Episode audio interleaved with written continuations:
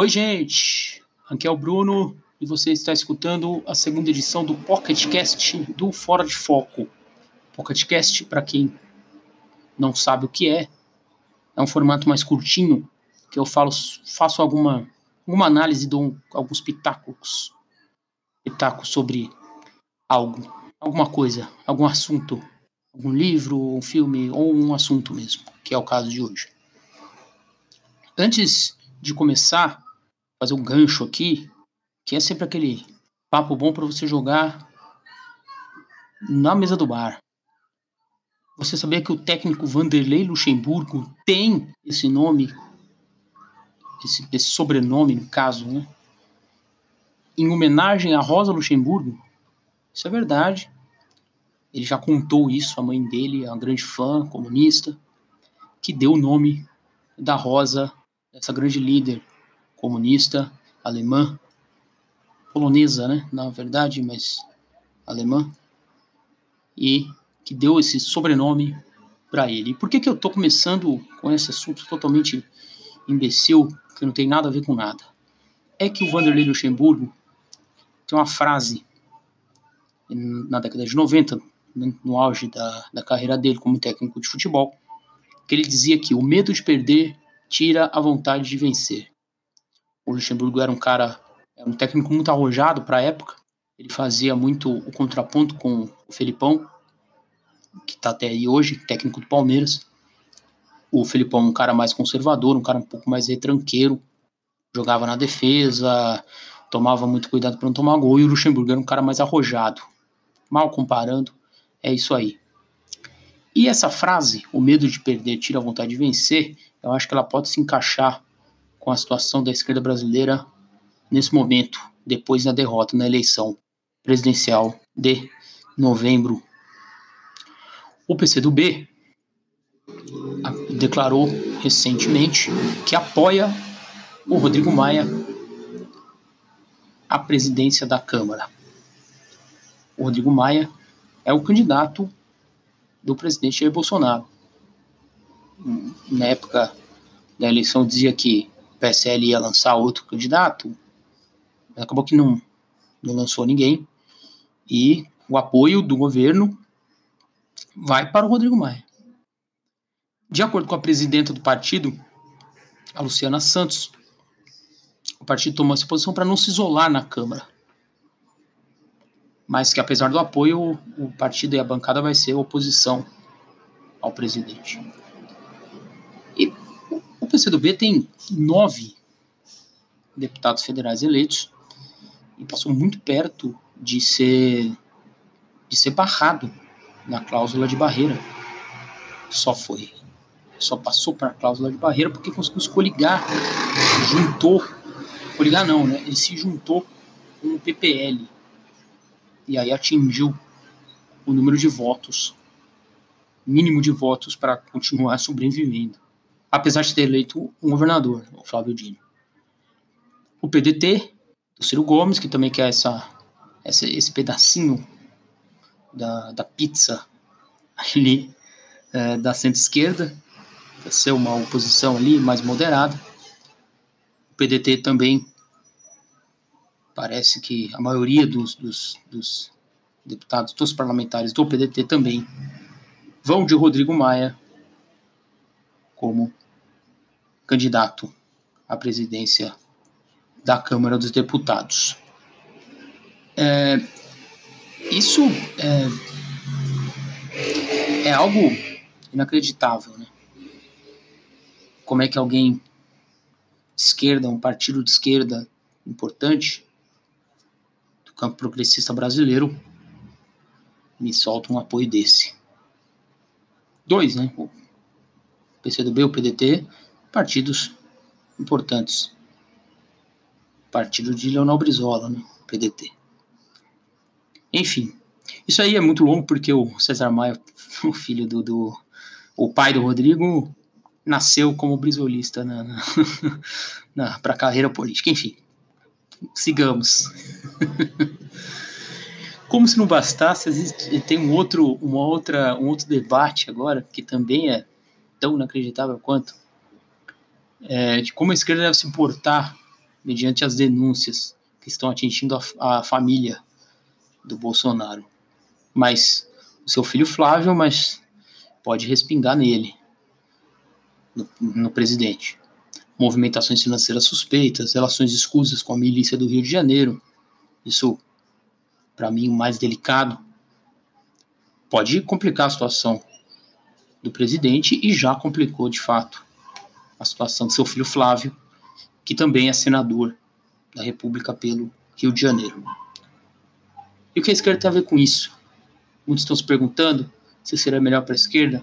O Bolsonaro continua, o Bolsonaro cai, vai entrar o Mourão, o Mourão é melhor, o Mourão é pior, o Mourão trata bem a imprensa, o Mourão, a última, agora que eu estou tô, tô vendo nesse exato momento, que o Mourão disse que o Lula teria que ter o direito de visitar, o, ir para o funeral do irmão, né? Mourão, essa, essa, essa do Yin Yang, né? A parte ensolarada, a parte iluminada.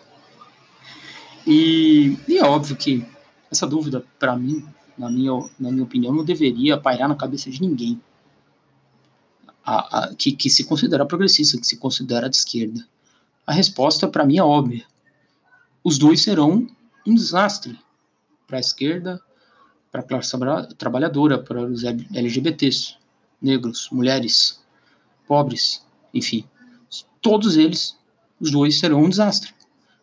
É só a gente ver o, o, o, a plataforma com que eles foram eleitos.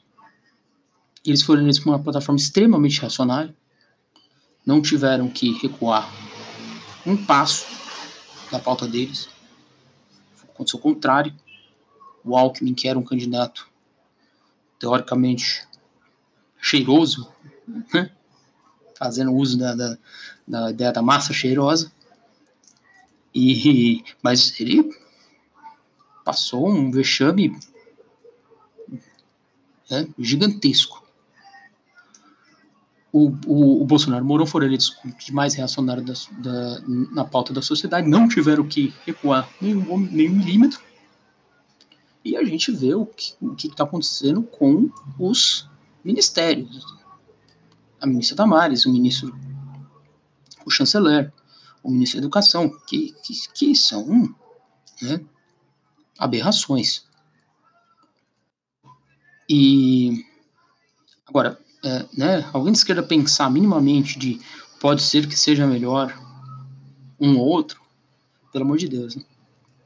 Para mim isso está crescendo isso na, tá, nasceu, cresceu numa esquerda que se desacostumou a essa oposição, por incrível que pareça.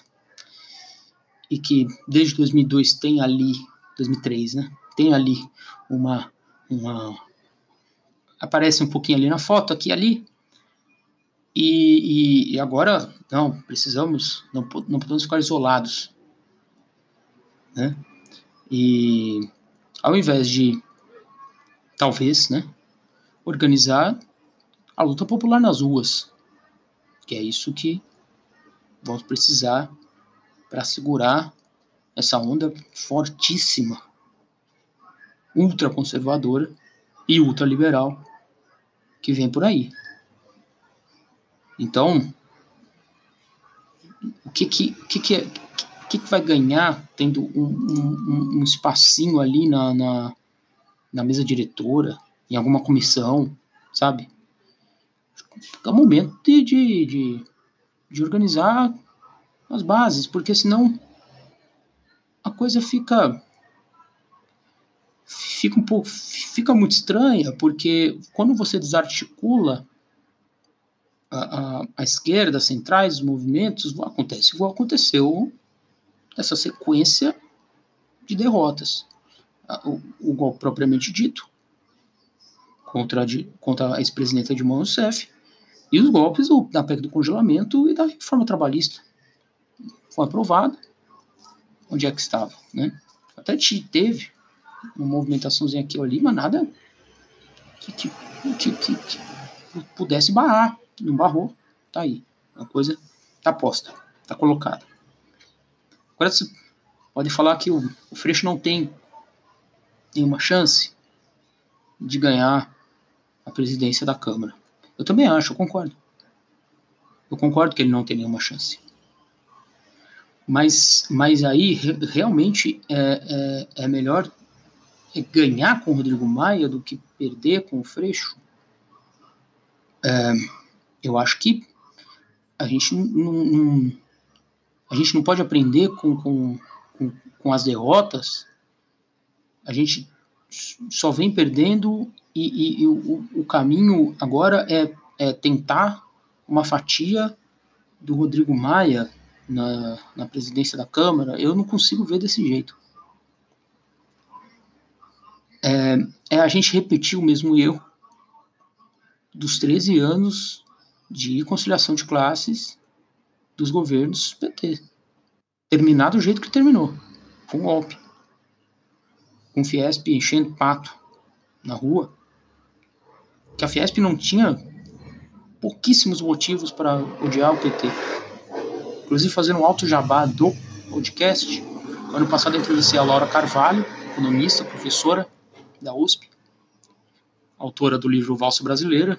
Compre, inclusive, muito bom que ela, uma da, um dos passos da valsa, né, para frente, para trás, para trás, para o lado, foi a agenda Fiesp, como que o governo Dilma abraçou a agenda Fiesp com Levi e tudo mais, né? Então, você você a gente sabe como isso vai terminar. E a gente está fazendo tudo igual. Não seria mais fácil? Fácil não. Porque fácil não vai ser. Mas organizar, ir para a rua, mostrar algo para essa massa precarizada, empobrecida, do que ficar arrumando espacinho na foto oficial do Rodrigo Maia. Então, foi isso. Deu 12 minutos. Um abraço, um beijo para vocês, para todos e até a próxima.